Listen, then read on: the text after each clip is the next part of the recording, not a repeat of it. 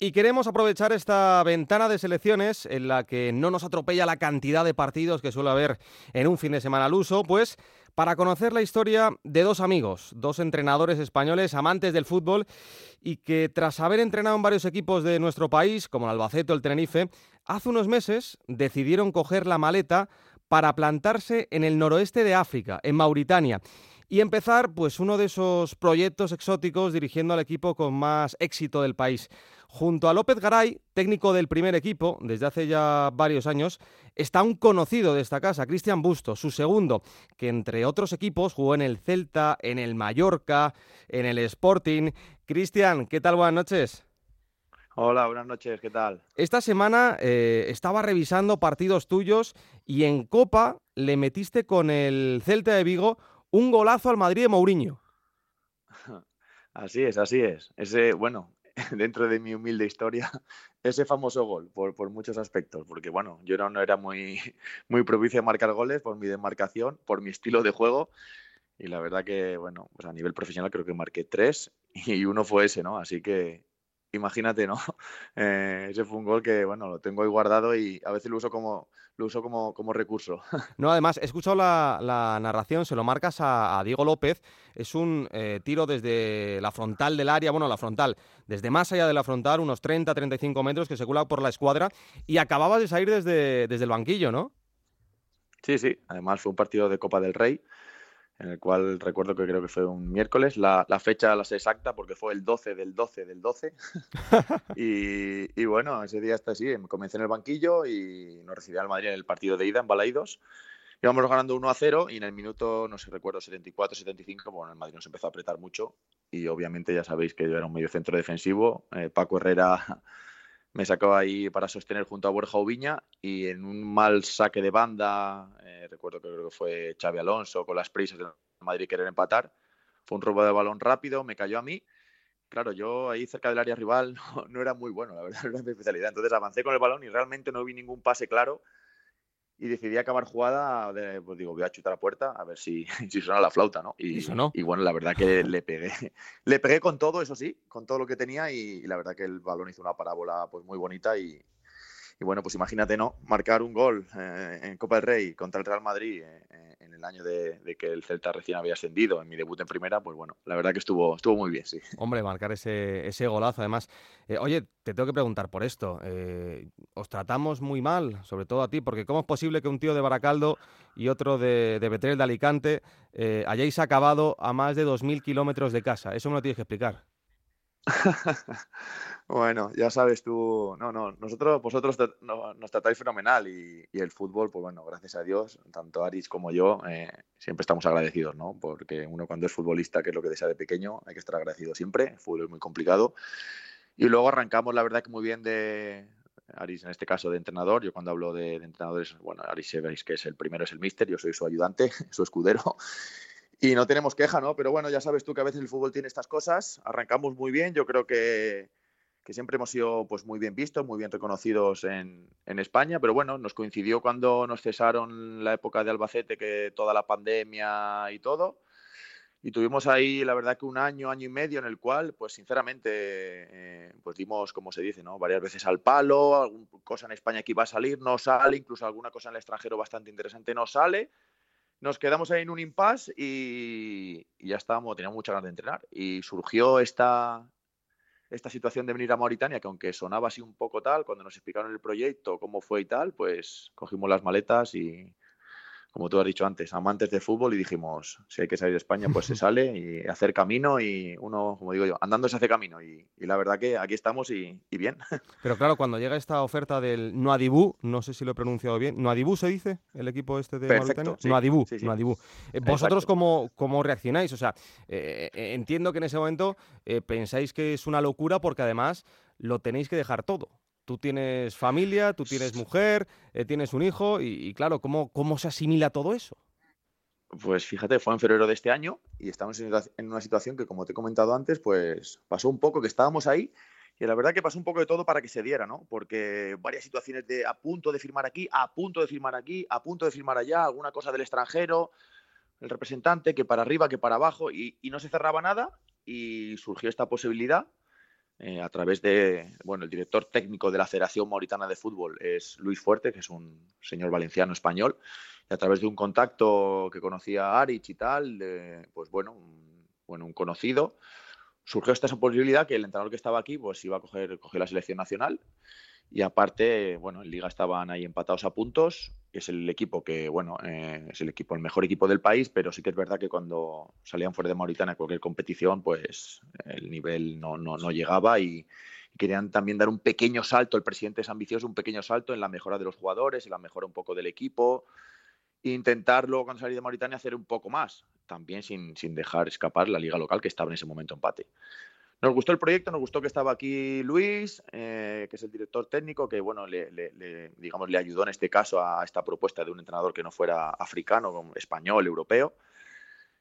Y dijimos, pues bueno, después de tantas veces al palo hay que dar un paso y, salir. Y bueno, tanto Aris como yo, pues ya sabes que él tiene familia también, mujer y hijo, estamos casados y tal, pero bueno, era febrero, dijimos, bueno, vamos, vamos a ver qué, qué tal que nos encontramos allí con el hándicap de que el idioma, aquí se habla francés, también nos, bueno, sí que es verdad que nos puso, nos pusieron un traductor francés, que valenciano también, que lo conocimos, que nos Vicente lo puso, Martínez, también. Vicente Martínez, correcto, correcto. que es preparador físico y también traductor.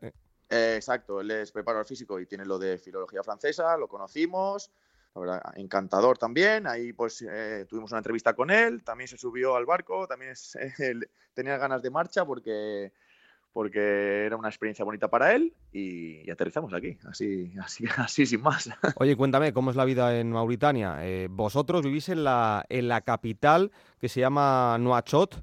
¿Hay mucha pobreza? Pues a ver, te cuento. Eh, aquí no es fácil, no es fácil, no te voy a engañar. Nosotros vivimos en la capital porque, pese a ser el equipo de Nuadibú, que es donde comenzó a jugar, tuvieron, yo no lo sé bien, ¿eh? un pequeño conflicto a nivel de con el campo de fútbol o algún tema político, alguna cosa que no le dejarán, no le dejan jugar. Y claro, al final es mucho más fácil porque aquí la capital es Nuacho, que es la ciudad pues, pues con, más, con más condiciones para, para, poder afrontar todo. Está la federación, está el campo de la federación, es el equipo, digamos, eh, pues mejor. Tenemos, sí que es verdad, eh, pues un poco el equipo que últimamente ha ganado las ligas. Entonces, sí que es cierto que a nivel de, acostumbrarse, el primer mes fue duro, porque llegas aquí, no conocíamos obviamente los jugadores, el idioma con el traductor, pero no es lo mismo. Y el primer fue un poco, el primer fue un poco, pues bueno, complicado. La, la, religión son islámicos, hay que adaptarse. Y luego el tema que tú has dicho, ¿no? El tema de la pobreza. Aquí te encuentras unos contrastes. Yo ya había jugado en la India también pero aquí lo supera. Aquí lo supera porque ves unos contrastes que, bueno, pues en Europa ni mucho menos y en España obviamente no, no se ven. Pero bueno, aquí es su forma de vida, eh, están como están y nosotros sí que es cierto que, que para, para, lo que ves aquí nosotros estamos bien, nos pusieron una zona aquí como un apartamento, para esos apartamentos que vivimos como en un complot juntos, pero cada uno su apartamento, el club nos puso todas las facilidades, el campo de entrenamiento está muy bien porque es el de la federación. Y en ese sentido nosotros vivimos no en una burbuja, pero bueno, sí que estamos, nos movemos un poco, un poco en el mismo restaurante, las mismas cafeterías, que las hay bien, pero sí que es verdad que los contrastes, digamos que un 90-95%, pues es complicado por la pobreza y el, y el 10 o 5 o 10% de la población es el que tiene, pues, digamos, pues todo el dinero y viven mm. algo mejor. Pero sí, sí, muy impactante. Aunque ellos los veis y están acostumbrados, es, es, impactante. Normal, normal. ¿Vuestro día a día cómo es? O sea, ¿es todo dentro de la burbuja? Eh, ¿Vais de, de, casa al campo de entrenamiento, del campo de entrenamiento a casa? ¿O tenéis algo de, de ocio? Porque claro, la cultura es totalmente diferente, eh, no es una cultura eh, occidental. Y no sé si más allá de esa pequeña burbuja, como has dicho, pocos restaurantes y, y ya está. Sí, pues bueno, nosotros, como tú bien dices, al final eh, el trabajo es un poco igual. Nosotros tenemos aquí nuestro apartamento, nos dio el club un coche, pues vamos a, entrenar, tenemos ahí pues, un buen campo de entrenamiento.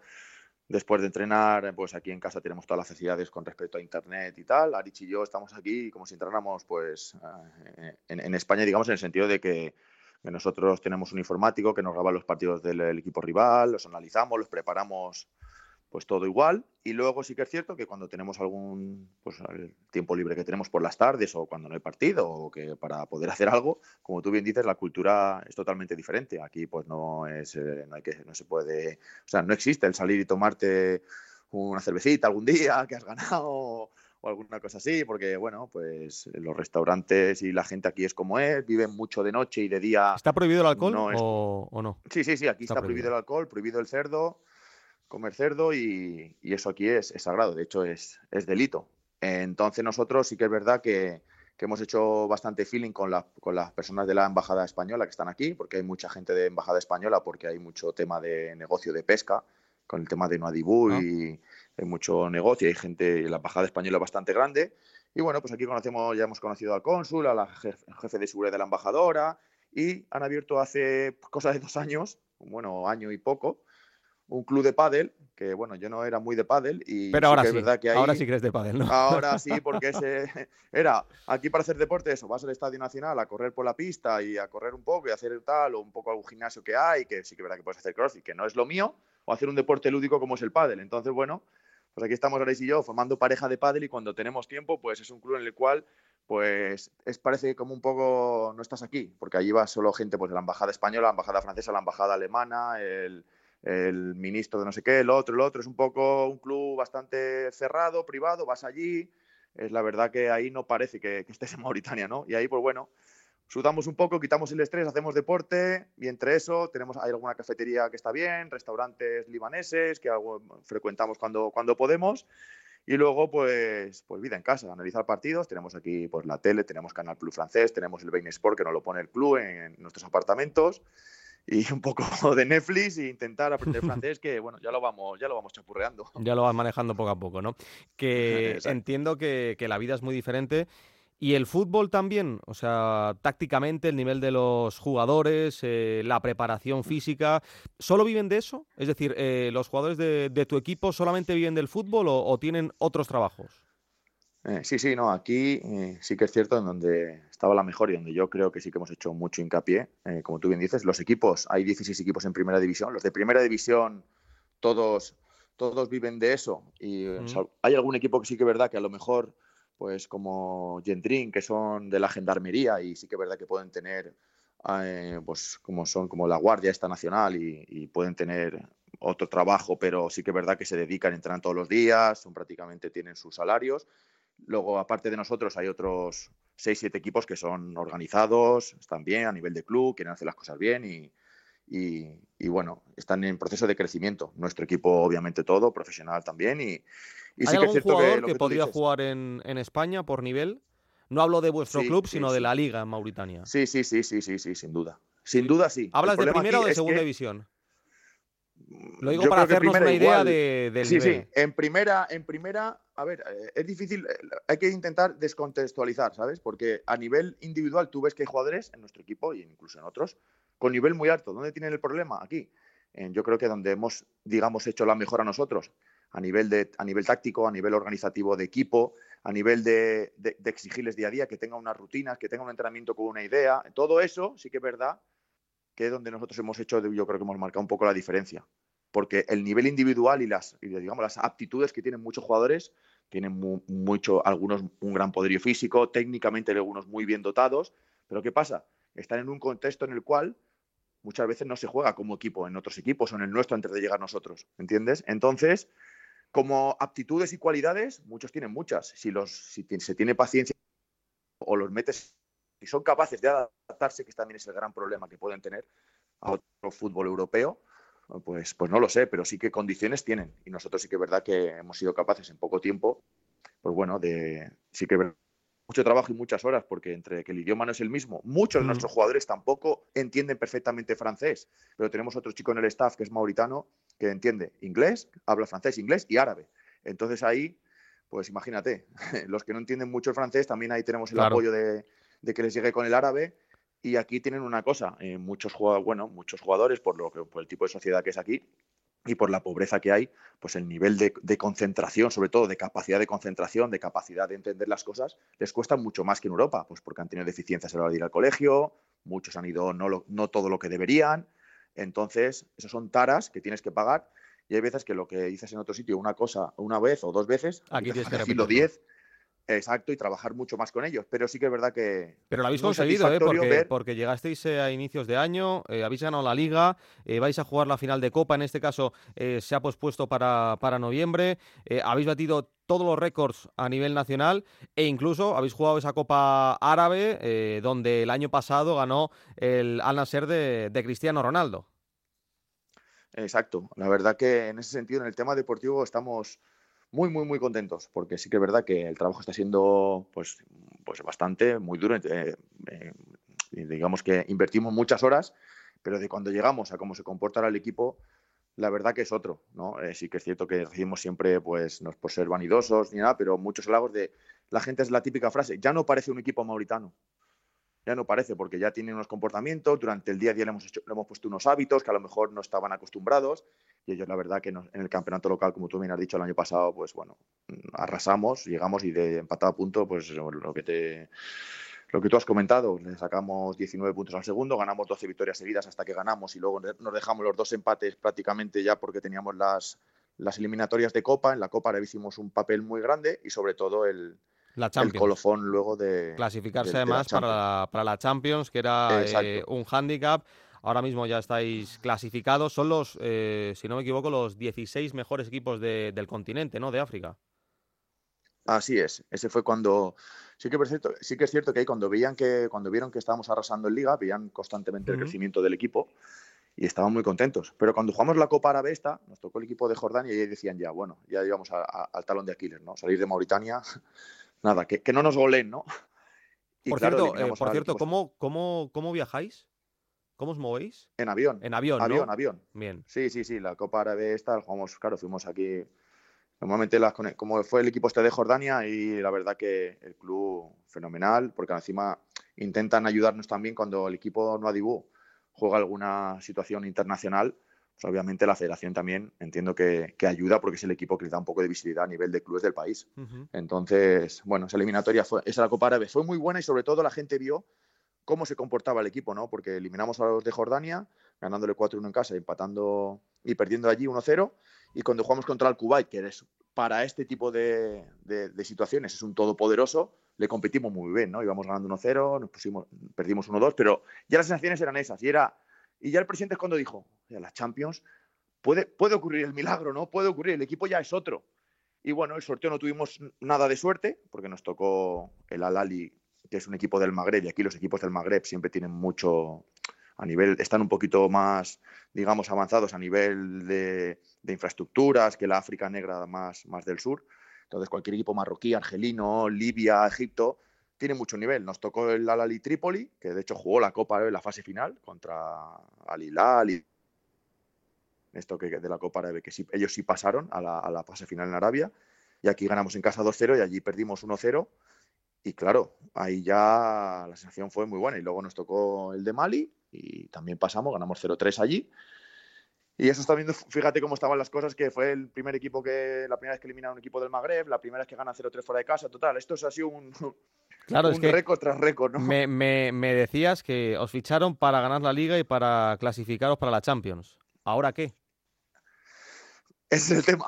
Ahora ya, pues bueno, es como todo, ¿no? La gente siempre quiere más y más y más, pero sí que es cierto que ahora ya a nivel de eh, el club y la federación, el presidente de la federación incluso, y el país están encantados con nosotros, ¿no? Ellos verse en el bombo con los 16 equipos más potentes de, de África, para ellos es un sueño, es la realidad, porque al final ya estamos hablando de clubes con, unas infraestructuras muy grandes. Nos ha tocado un grupo también muy difícil, de, el Mamelodi de Sudáfrica, Pyramids, que es también el dueño del Manchester City, y luego TP Mazembe, que también tiene cinco títulos de, Copa África, que también el dueño es, tiene muchísimo dinero. Entonces, es un grupo muy complicado, pero claro, ahora ya pues nos piden que, a ver, que, se haga un papel digno en Champions, ¿no? Que ya es bastante. Pero bueno, nosotros sí que es verdad que, que hemos demostrado que ya el equipo pues, ha subido muchos peldaños a nivel competitivo y ya, pese a ser la, Cenicienta, pues oye, vamos a, vamos a competir, ¿no? Ya que estamos y ¿Por qué no? hacerlo lo mejor posible. ¿Por qué no a competir con, contra esas otras 15 equipos, 15 clubes de, África? Eh, por cierto, eh, Aritz tiene 42 años y tú 40. Eh, sois entrenadores bastante jóvenes. Em, de esta nueva hornada de, técnicos que está surgiendo en, los últimos años, en la última década en el fútbol español. de los que ahora mismo eh, están en las grandes ligas europeas, eh, por ejemplo, te digo, Xavi en el Barça, Xavi Alonso en el Leverkusen, Arteta en el Arsenal, Iraola ahora que está eh, ha cogido un, bueno, pues un nuevo proyecto ¿no? en, la, en la Premier. ¿En, ¿En quién os fijáis? ¿Quién te gusta más? Eh, ¿Hay alguno que, en el que te fijas de manera particular?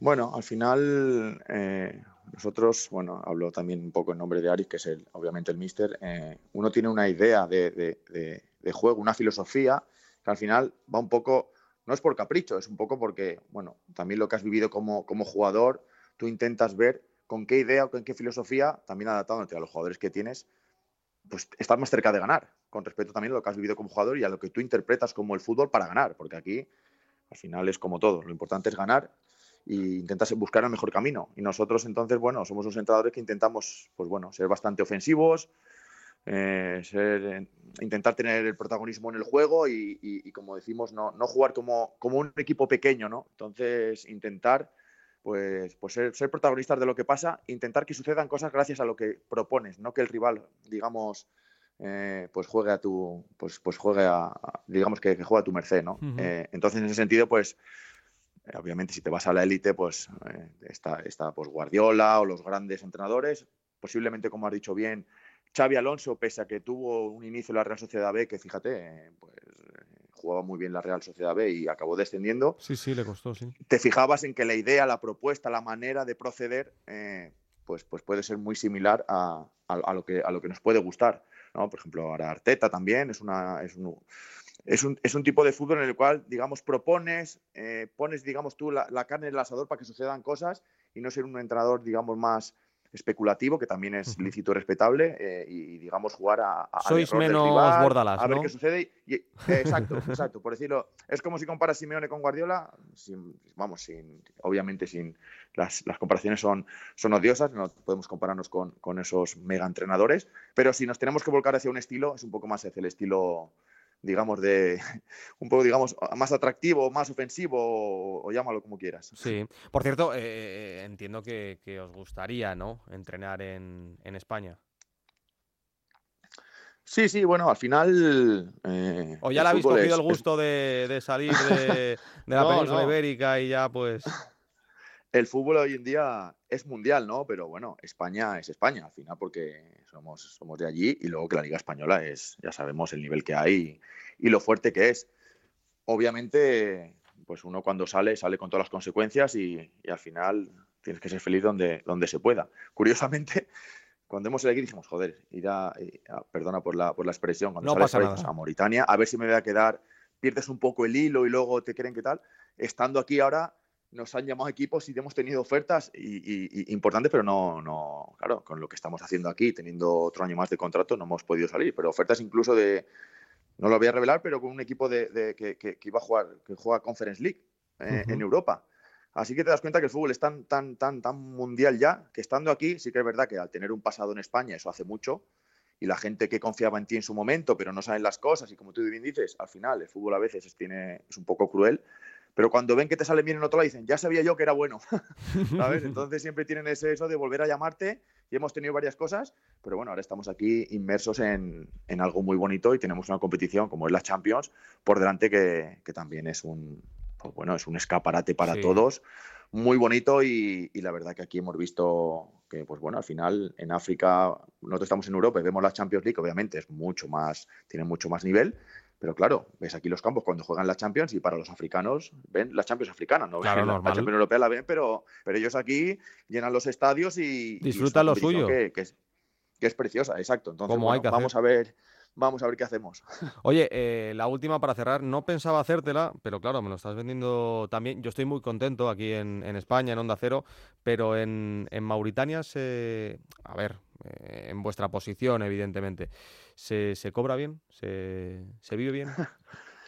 Sí, sí, no, la verdad que, nosotros, a ver, la propuesta económica no fue la decisión por la cual dices, bueno, puff, económicamente no puedo desaprovecharlo. No, no fue eso. Fue el hecho de, volver a enganchar un proyecto en, el cual le vimos eh, opciones de que si mejorábamos lo que, se puede mejorar aquí, que es lo táctico, lo mejorar los jugadores, había mucho margen. Económicamente no está mal, pero tampoco está para volverse loco, es la realidad.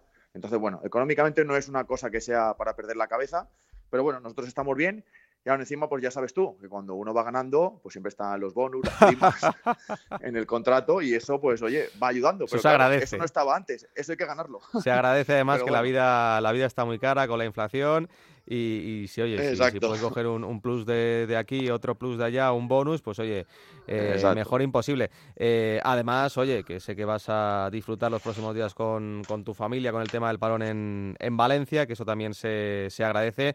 Y, Cristian, ha sido un placer que nos hayas atendido aquí en Radio Estadio y nos hayas contado una experiencia que yo creo que es de, vida, que, te va a marcar y sobre todo que sigáis teniendo unos éxitos deportivos como los que habéis logrado hasta el momento. Así que un placer y cuando ganéis la, la Champions, si quieres, volvemos a hablar. Muy bien, oye, el placer es mío, ya sabéis que siempre me habéis tratado muy bien, tanto como cuando comenté algunos partidos con vosotros como ahora. Encantado de atenderos siempre y, y muchísimas gracias. A ti. Venga, un saludo. Chao, chao.